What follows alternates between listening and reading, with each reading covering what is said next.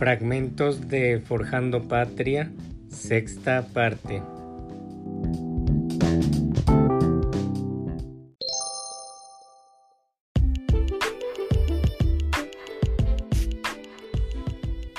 El concepto cultural. Cultura, civilización, progreso. ¿Qué valor absoluto o siquiera relativo puede atribuirse a estos términos? Venciendo la inevitable sensación de pereza que trae consigo un proyectado esfuerzo muscular, nos dirigíamos a hojear las dos arrobas de papel con las que la Real Academia fija y da esplendor al habla de Cervantes, mas a la postre cambiamos de idea, quedando la respetable mole intocada y altiva en su anaquel de cedro. Esa consulta nos habría suministrado el concepto que sobre dichos términos se ha formado un académico o toda España o toda Europa. Pero como nuestra cultura no es académica, ni española ni europea, aquella apreciación sería exótica para nuestro criterio y anacrónica ante el criterio sensato universal, ya que la actual guerra europea ha modernizado, entre comillas, el concepto cultural, dándole mayor elasticidad que la que lleva hasta el rebote a una pelota de caucho.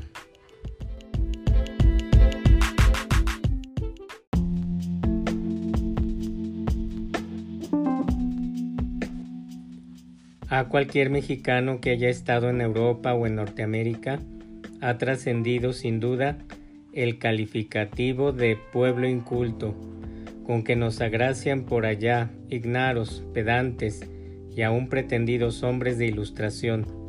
El dicterio no es para arrancar llanto, pero sí mueve a poner los puntos sobre las íes.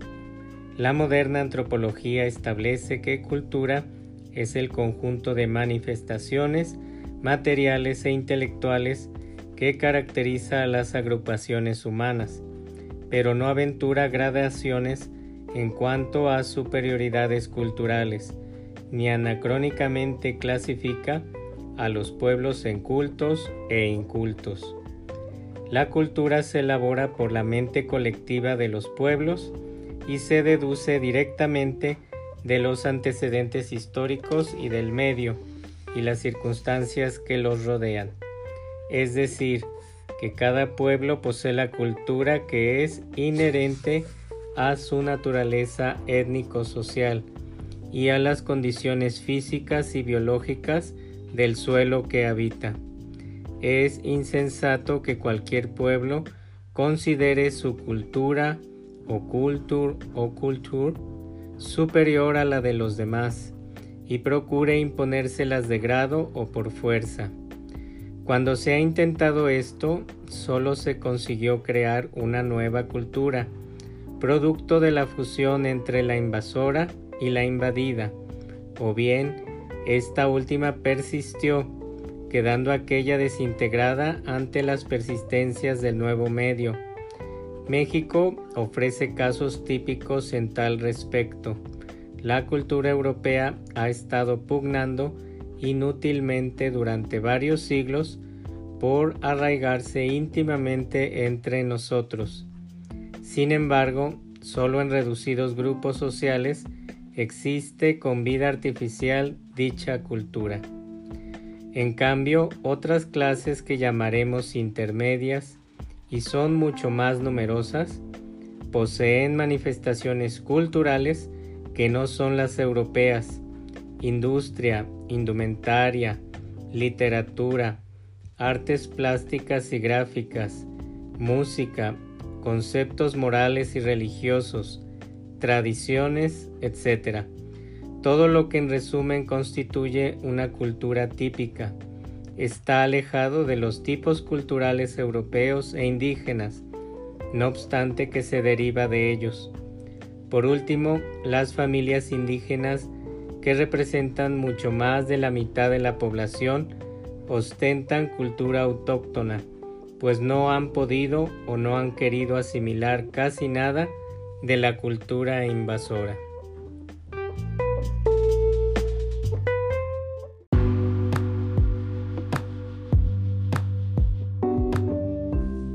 Eso desde un punto de vista. Ahora ocurre pensar si es cierto que un pueblo más culto es aquel de mayor moralidad, de mejor criterio estético, de más amplios conocimientos científicos, de más alta intelectualidad, en resumen, a la vez que rico y poderoso. Hay que confesar de plano que realmente un pueblo con tales superiores dotes, armónicamente reunidas, sería el más culto. Pero, ¿dónde está? No existe, ni en la Roma clásica, ni en la Grecia heroica, ni en los tiempos faraónicos o en las nebulosidades cuaternarias. Ha existido agrupación humana que muestre esa integración preciosa y si no contamos en casa con semejante ejemplo objetivo, que sirva de base de especulación, dejemos a los pensadores futuristas ir a buscarlo a otros mundos.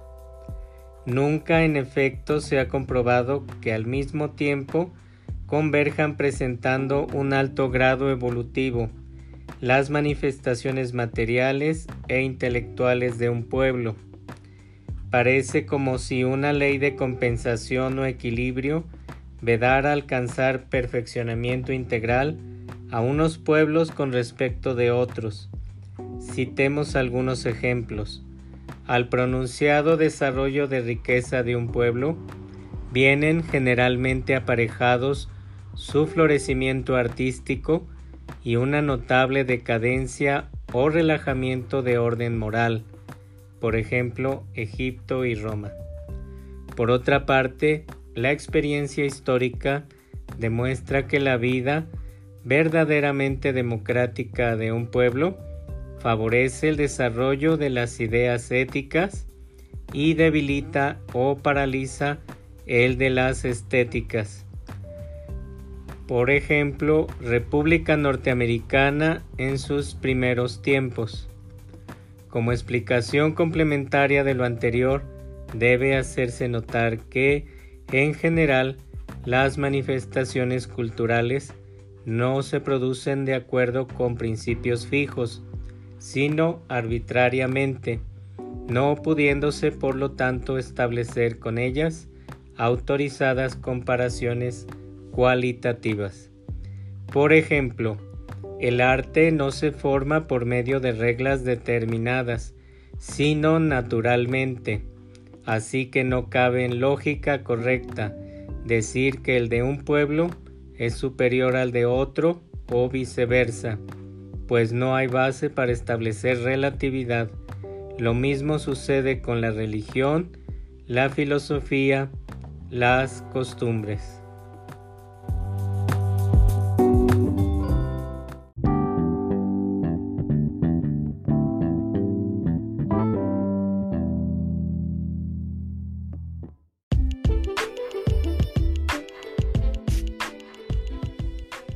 En resumen, el término cultura significa, como ya dijimos, el conjunto de manifestaciones materiales e intelectuales que distinguen y diferencian entre sí a las agrupaciones humanas, pero nunca connota la calidad específica de dichas manifestaciones.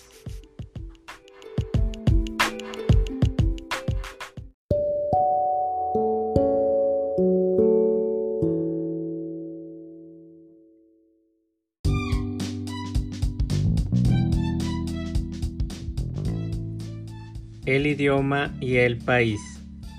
Hace algún tiempo se discutió largamente sobre la posibilidad y conveniencia de depurar y unificar el habla y la escritura del español en nuestro país.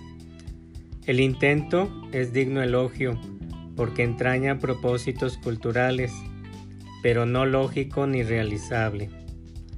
En México se hablan numerosos idiomas y dialectos indígenas, de los cuales no nos ocuparemos aquí. Además, se habla en el español de Yucatán, que es un español maya, el de las altas mesas, influido por el azteca, el otomí, etc. el de Sonora mezclado con el habla de los yaquis, el de Oaxaca por la de los zapotecas, etc. Por último, hablamos el español anglicanizado en la línea fronteriza del norte, el del Bajío con sus giros especiales, el de Veracruz con los suyos, etcétera, etcétera. Todas estas modalidades del castellano difieren entre sí analógica, sintáctica, fonética e ideológicamente, es decir, difieren en forma, expresión y sonido, y diferirán mientras los mexicanos no se hayan fundido en una raza física e intelectualmente homogénea. Y para que esto suceda es necesario que esa raza viva en una región donde las condiciones físicas y biológicas sean iguales para todos los individuos que las integran. En efecto, la forma y estructura del cuerpo humano y las manifestaciones de su intelecto, arte, idioma, etc., resultan directamente de la acción de los alimentos, el clima, la flora, la fauna y la geología del suelo o región que habitan. Ahora bien, las distintas regiones que constituyen nuestro país difieren climatérica, botánica, zoológica y geológicamente y por lo tanto nunca se hablará en todas las regiones de México el mismo español sino el que naturalmente se desarrolle y florezca en cada una de ellas.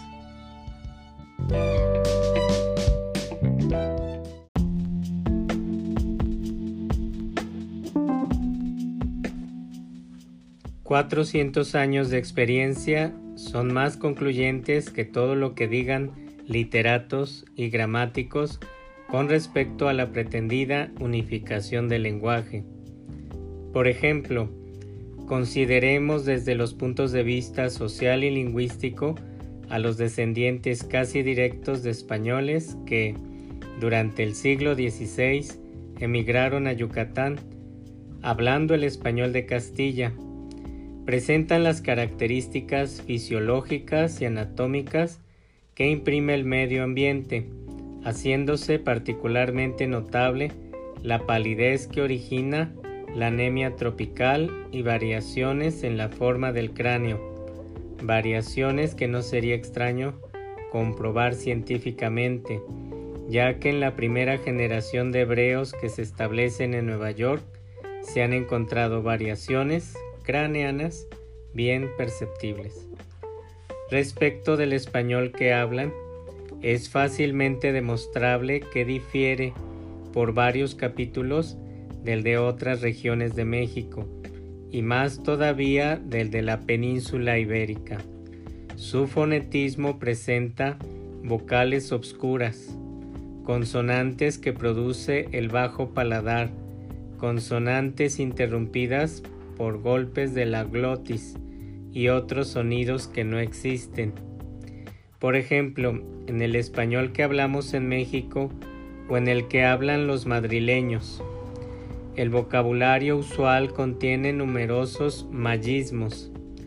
La sintaxis de la oración se encuentra en muchos casos alterada por giros ideológicos indígenas.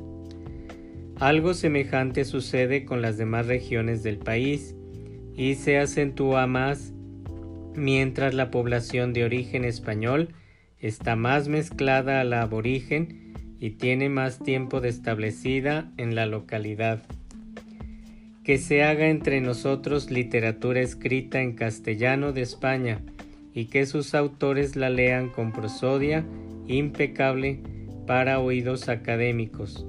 Es plausible y digno de elogio, pero también debemos exigir que no se intente poner trabas, tarea por lo demás inútil, a la literatura regional, al cultivo del español como naturalmente se habla y se escribe en cada región del país y no como unos pocos quieren que se hable y escriba en todas ellas.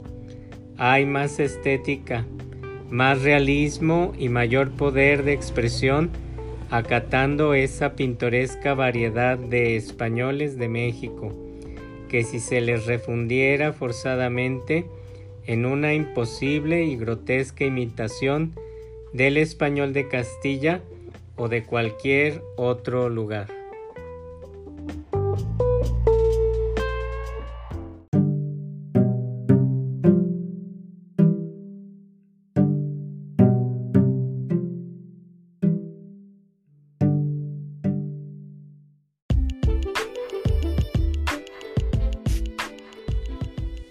Sobre el tema del idioma español en México, quisiera hacer unos comentarios personales, ya que nos damos cuenta que el español mexicano es diferente al español castellano.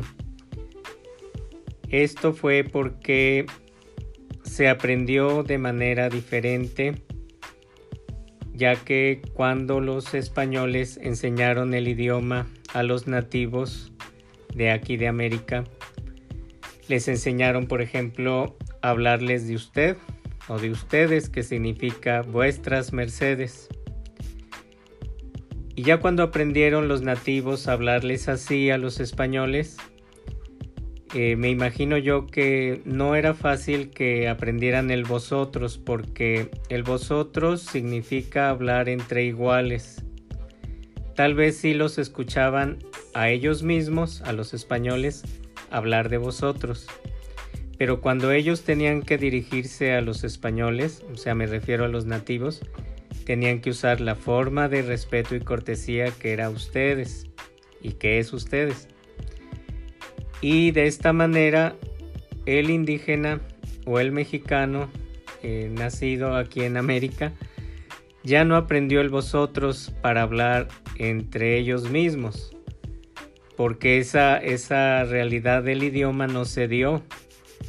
Entonces la que, la que estaba existente era hablar de ustedes y así ya se quedó pues para siempre, digámoslo así. Ahora, aquí en, en México, en América, el español, pues como también en, en la misma España, hay variaciones en cuanto a pronunciación y la geografía también interviene en cómo se habla un idioma. Vemos que en las costas eh, tienden a, a no pronunciar la S tan clara como es en el centro del país. Muchos dicen que en México pronunciamos la S muy fuerte o muy, muy sostenida la, la letra S. Y vemos también que esa S muchas veces en el lenguaje, algunos, sobre todo del sur, la... Mm, les voy a poner un ejemplo. En vez de decir dijiste, dicen dijistes. Y eso pues es, una, es un error del lenguaje, pero tal vez es un error un tanto inconsciente y puede ser que también sea ignorancia de conocer bien el idioma. Aunque en el aspecto lingüístico se, va, se van haciendo esos errores y también así el idioma se va deformando. Claro que está que tenemos que estudiarlo y saber bien hablar nuestro idioma, saber la ortografía, saber la gramática, los tiempos verbales Obviamente también tenemos que ser conscientes que no hablamos el español al 100% porque hemos quitado eh, las conjugaciones del vosotros, cosa que debemos ser conscientes de eso. Y claro pues tenemos que aceptar que es un español también rico porque se ha eh, añadido otros eh, vocablos por ejemplo de la cultura náhuatl y que han enriquecido el idioma español, aportando con ello pues más eh, variedad cultural a lo que es el gran idioma español, venido de España y claro que también hay que respetar el español de España porque es el original, no porque sea de los españoles, sino que es el original. También no podemos exigirle ¿verdad? a un español que venga a México y hable el español de acá, porque el español que él está hablando es un español original y ya el español que nosotros hablamos pues ya es como una copia. Entonces hay que tener eso en cuenta porque la cuestión cultural siempre va a ser algo muy muy importante. Eso es desde mi punto de vista y son comentarios personales.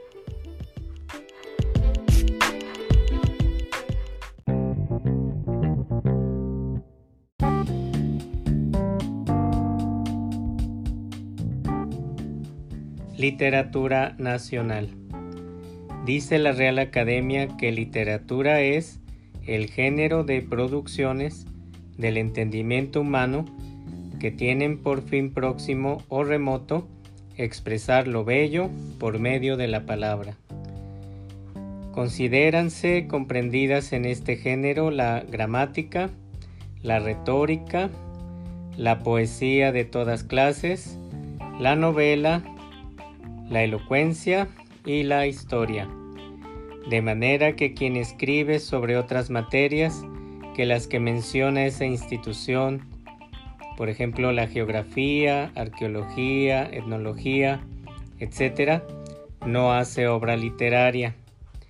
Si este concepto que ofrece la Real Academia no parece del todo satisfactorio, menos todavía lo es el que entre nosotros reina, pues excluye de la literatura la obra histórica, llegándose a circunscribir el radio de aquella a la poesía y a la novela, pudiéndose citar como ejemplo que nunca llamamos literatos a los cronistas de la conquista, cuya prosa presenta grandes bellezas, y en cambio concedemos entrada fraudulenta al Parnaso a muchos autores de prosa y detestables. El error original consiste en creer que lo bello es bello siempre que esté de acuerdo con el criterio de unos cuantos y sea medido con metro patrón como una tira de manta. En nuestro humilde concepto, literatura es lo que se escribe sobre cualquier materia, sin excepción pudiendo cada una de ellas presentar determinado aspecto de belleza, el cual varía con la naturaleza de los hombres y los pueblos y con el ambiente en que se desarrollan estos.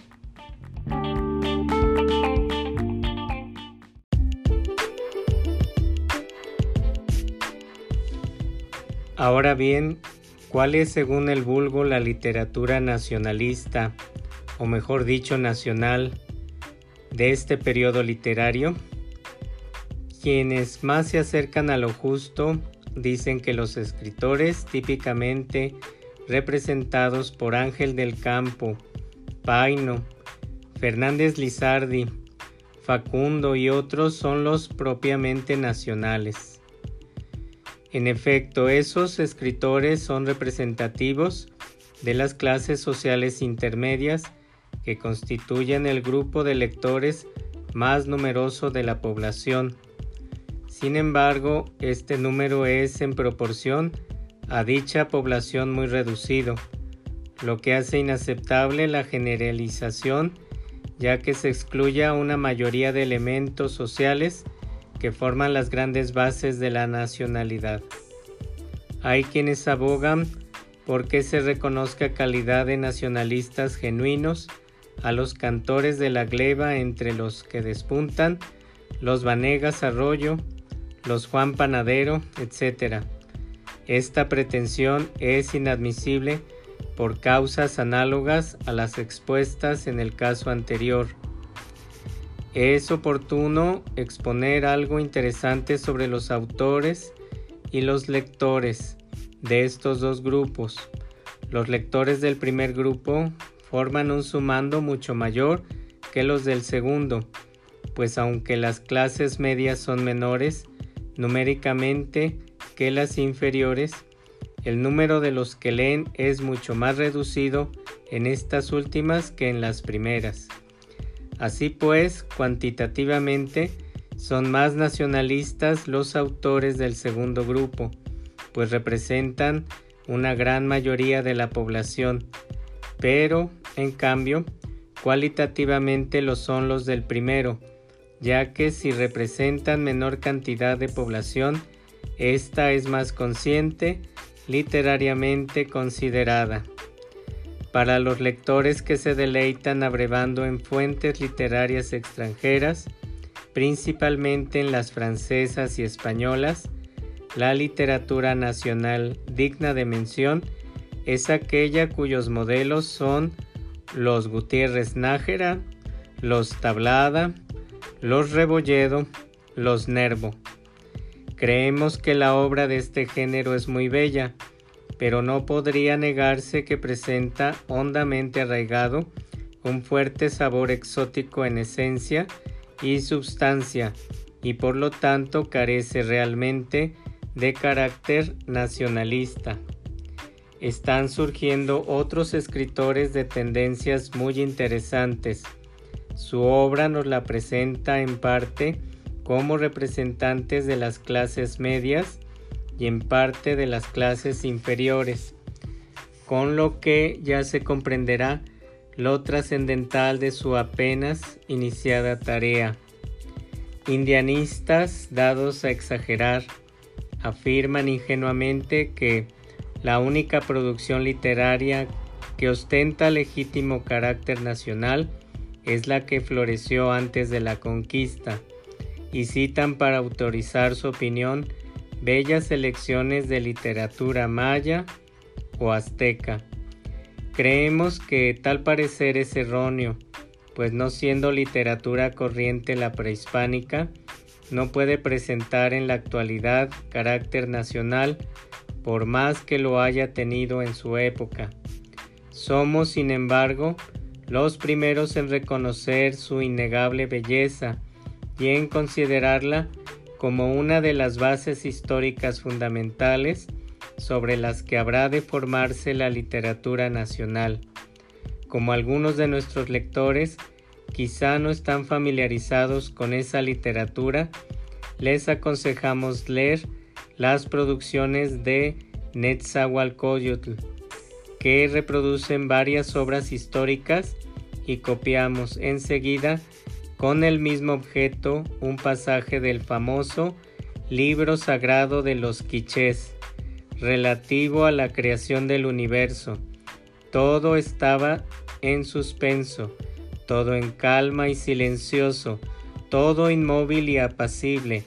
La inmensidad de los cielos estaba desierta, y en el seno de las tinieblas fue creado el mundo, porque la naturaleza de la vida y de la humanidad constituyen el corazón de aquel que a su vez es el corazón del cielo, y cuyo nombre es Huracán, el creador y el formador el Padre y la Madre de la vida, aquel por quien todo se mueve y respira, Padre y vivificador de la paz de los pueblos y de sus núcleos civilizados, aquel cuya sabiduría ha meditado la excelencia de todo lo que existe en el cielo, sobre la tierra, en los lagos. El resplandor es el primer signo de huracán el segundo es el zigzag del rayo y el tercero el trueno que retumba. Y estos tres son el corazón del cielo, son ellos quienes van a crear el mundo de acuerdo con Gugu Mats, la serpiente adornada con plumas.